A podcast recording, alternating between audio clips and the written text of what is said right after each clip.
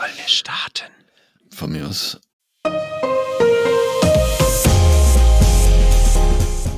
Herzlich willkommen zum Datenschutz Talk, Ihrem Podcast für die Themen Datenschutz und Informationssicherheit.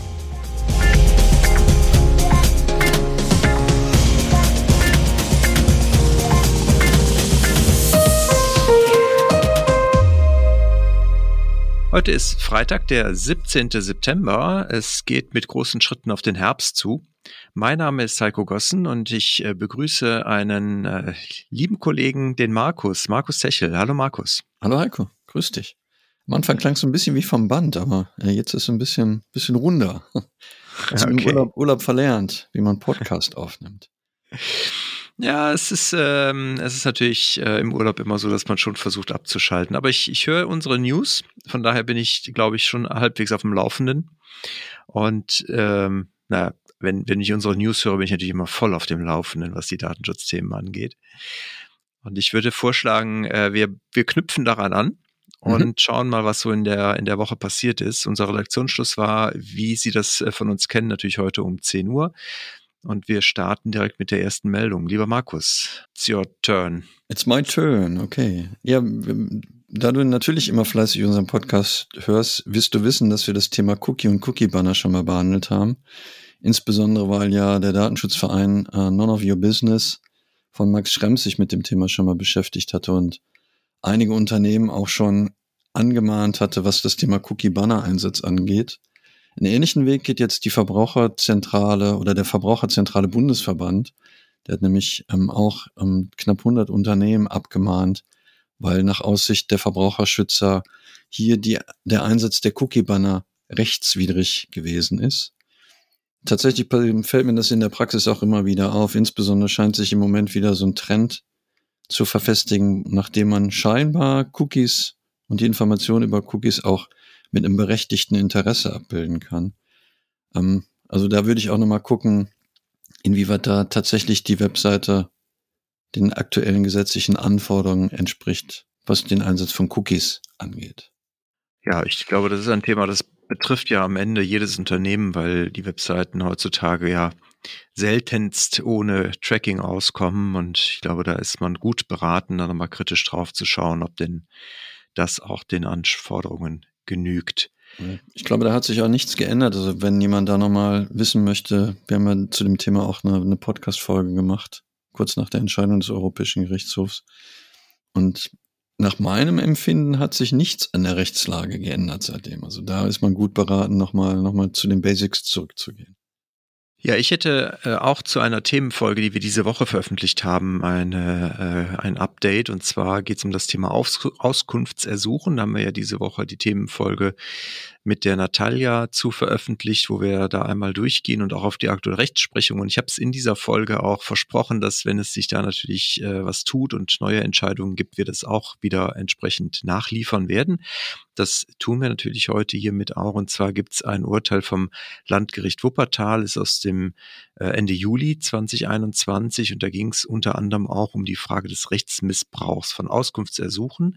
Es ging da um eine äh, versicherte Person und äh, Anpassung von Tarifen und damit äh, einhergehende Klagen. Und man hat hier versucht, über den Artikel 15 DSGVO Informationen von der Versicherung zu erhalten, hat aber ich sag mal, so ein Stück weit vergessen, äh, auch äh, klar dass es halt äh, auch darum geht, die Datenschutzrechte geltend zu machen und äh, im Gegenteil, also man hat hier wohl überhaupt nicht erkannt, dass hier auch Datenschutzinteressen wirklich im, im äh, mitgeführt werden. Also es war offensichtlich wohl nur, um Informationen zu erlangen, die dann an anderer Stelle zur Klage äh, genutzt werden sollten. Und dementsprechend hat dann das Landgericht da auch gesagt, das ist rechtsmissbräuchlich, da besteht kein Auskunftsanspruch nach Artikel 15 DSGVO. Wir verlinken das Urteil. Ich glaube, das ist nochmal ganz spannend, wenn man da den Verdacht hat, da vielleicht nochmal reinzuschauen und zu gucken, ob das eventuell zutreffender Fall ist.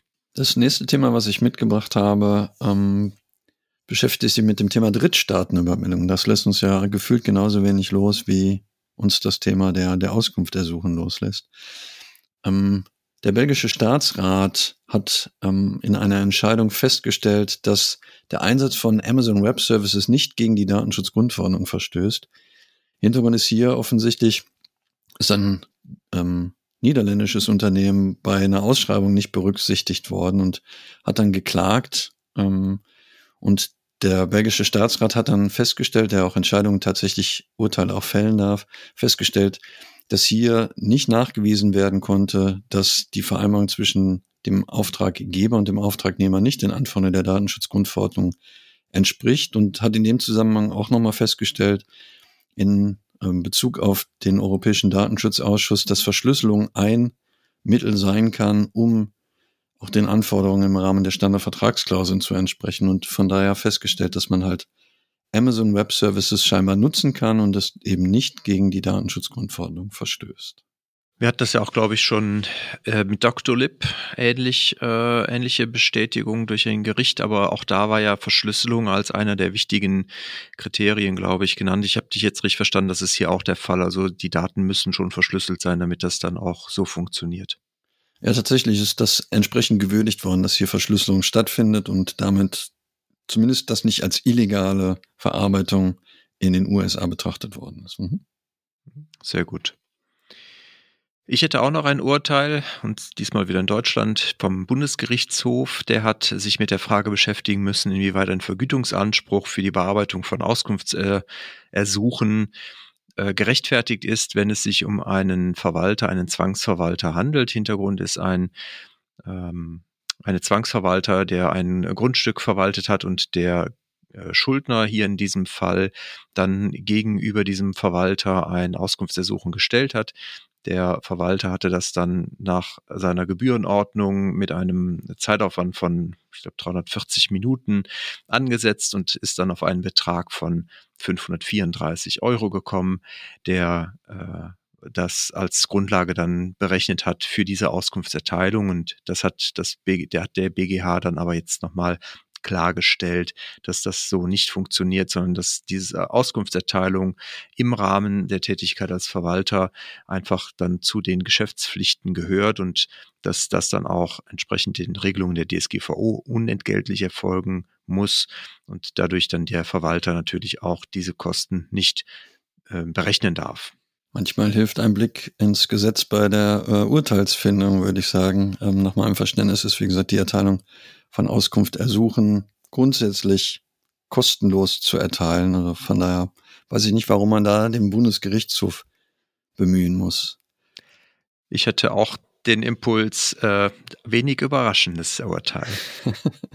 ich glaube, das haben wir schon das ein oder andere Mal äh, verwendet, den Begriff. Oder ja. Ähm, was nicht ganz so eindeutig zu sein scheint, ist die Frage des ähm, Schmerzensgelds oder des, des Schaden an am Anspruchs, den man hat, der sich eventuell auch aus dem Kontext der Datenschutzgrundverordnung ergibt. Das ähm, Oberlandesgericht in Brandenburg hat jetzt zum Beispiel eine Berufung zurückgewiesen bei der Verwendung von Fotos und Namen auf einer Webseite, weil der Anspruchsteller ähm, tatsächlich keinen Schaden nachweisen konnte.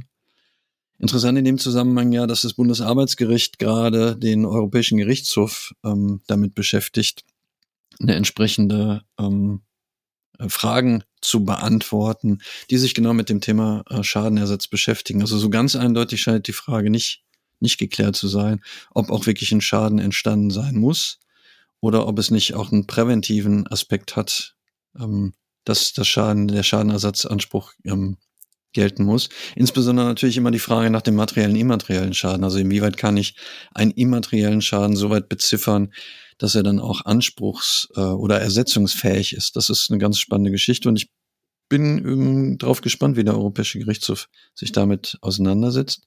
Übrigens hat das ähm, Oberlandesgericht in Brandenburg in seinem ähm, in dem Grundtenor festgehalten, dass es alles so klar sei, dass man da überhaupt gar keine ähm, Vorlageentscheidung ähm, daraus machen muss beim Europäischen Gerichtshof. Die scheinen eine etwas andere Auffassung zu sein als das Bundesarbeitsgericht, was so die Eindeutigkeit betrifft. Das äh, spricht dafür, dass es wohl einer höheren Klärung vielleicht bedarf. Genau. Ja. ja, es ist wirklich interessant und ich bin da auch gespannt äh, persönlich, wie sich das in der Rechtsprechung auf höheren, höchsten Ebenen dann auch entwickelt.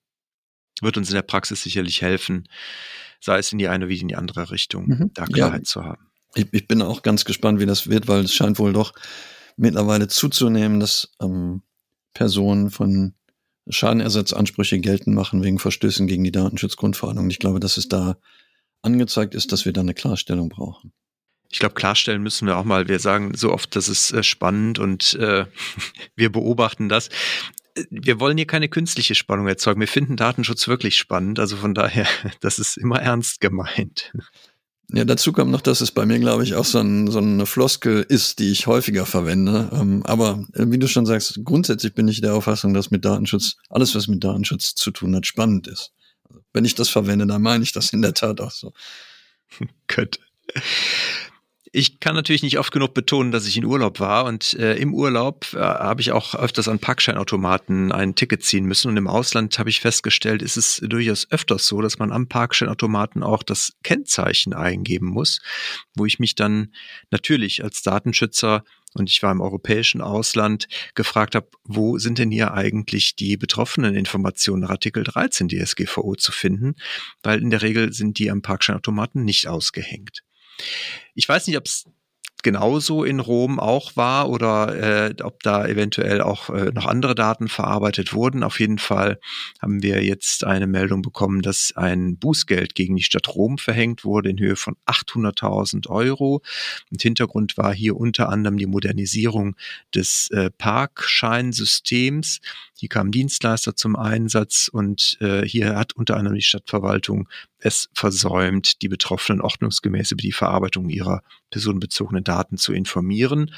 Des Weiteren wurden aber auch Verstöße geahndet, zum Beispiel gegen Artikel 28 DSGVO, also das heißt, die Vereinbarung zu Auftragsverarbeitungen waren nicht sauber äh, aufgesetzt, die Unterauftragsverhältnisse waren nicht sauber geregelt. Und das sind alles Dinge, die jetzt hier zusammengekommen sind und dann zu diesem Bußgeld geführt haben. Auch der LDI in Nordrhein-Westfalen hat sich mit dem Thema äh, Verkehr beschäftigt in eine etwas andere Ausprägung, nämlich mit den Fahreignungsregister des Kraftfahrbundesamtes, also äh, den meisten als Verkehrssünderdatei in äh, Flensburg auch bekannt. Typischerweise ist es so, dass ja ähm, vorherige Verstöße und Punkte, die man schon in Flensburg hat, dazu führen können, dass bei einem erneuten Verstoß die Strafe höher ausfällt. Der LDI in NRW oder die LDI in NRW hat jetzt nochmal darauf hingewiesen, dass es schon wichtig ist, dass erst die Ermittlungen abgeschlossen sind, bevor man diese Auskunftsanfrage dann beim Kraftfahrtbundesamt stellt seitens der äh, Polizeibehörden. Das war wohl in der Vergangenheit oder ist wohl häufiger so, dass äh, die Reihenfolge nicht eingehalten wird, sondern dass halt schon während der An- oder vor der Anhörung diese Abfrage gemacht wird.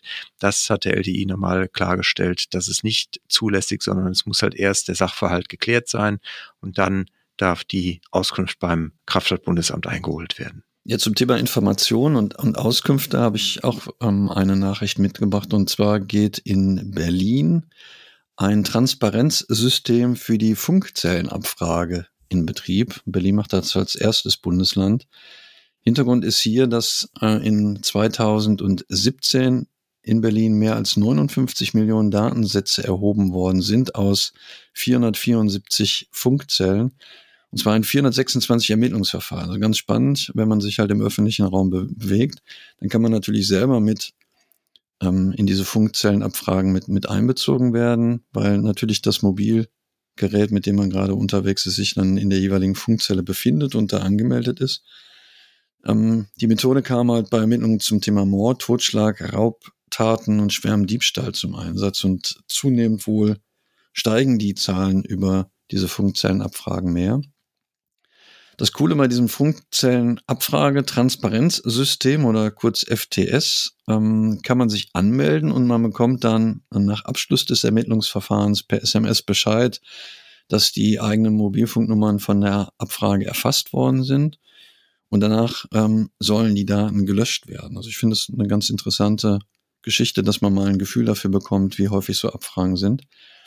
Spannend ist natürlich, wenn die Daten gelöscht sind, weiß ich nicht, wenn ich eventuell am Beschwerde einlegen möchte oder so, wie, wie ich das dann tun kann, wenn ich erst danach Informationen bekomme. Aber grundsätzlich halte ich das für eine, für eine gute Idee, um mehr Transparenz auch bei der Verarbeitung von personenbezogenen Daten zu erlangen. Also ähnlich wie bei deinen Parkscheinautomaten. Eine weitere Nachricht, die ich aus Berlin mitgebracht habe, beschäftigt sich mit dem, mit dem Reform des Schulgesetzes in Berlin.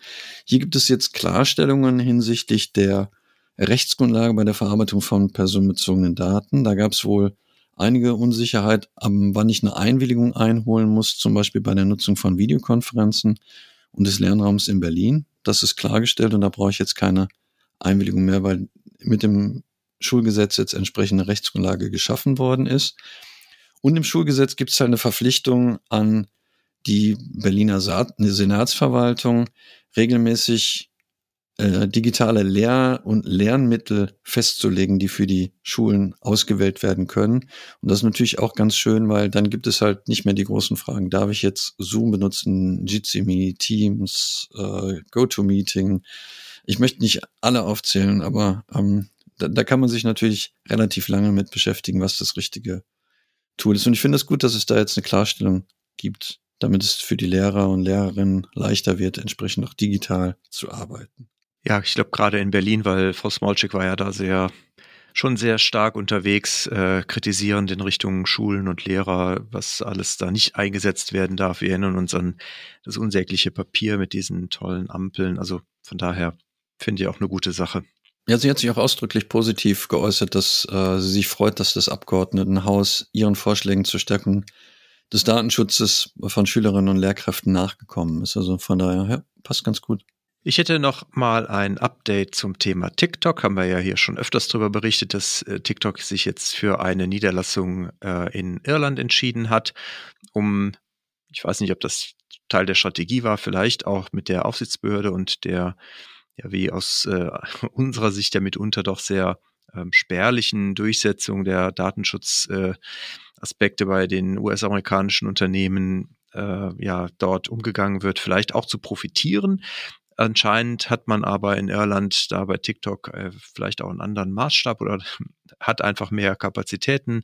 Ich weiß es nicht, aber auf jeden Fall hat man jetzt in Irland wohl auch eigene Prüfungen gegenüber TikTok angestoßen. Man hat hier natürlich einerseits ein paar Verfahren, die in anderen Ländern schon angestoßen wurden, übernommen. Also zum Beispiel die die niederländische Aufsichtsbehörde hatte ja schon eigene Verfahren angestoßen und jetzt, wie gesagt, wird Irland auch eigene Verfahren äh, vornehmen. TikTok versicherte natürlich, dass sie mit den Kontrolleuren eng zusammenarbeiten wollen und nochmal betont, dass der Schutz der Privatsphäre und Sicherheit der Community, insbesondere der jüngeren Mitglieder, halt für sie auch eine hohe Priorität oder sogar höchste Priorität hat. Das heißt also, man äh, will zumindest soweit das Bekenntnis hier schon mit den Aufsichtsbehörden zusammenarbeiten.